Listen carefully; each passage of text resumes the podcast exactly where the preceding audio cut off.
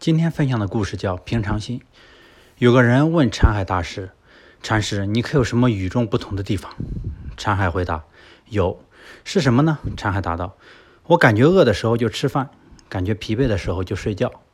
这算什么与众不同的地方？每个人都是这样的，有什么区别呢？”禅海答道：“当然是不一样的。为什么不一样呢？”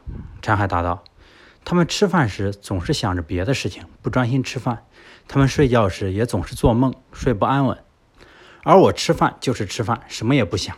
我睡觉的时候从来不做梦，所以睡得安稳。这就是我与众不同的地方。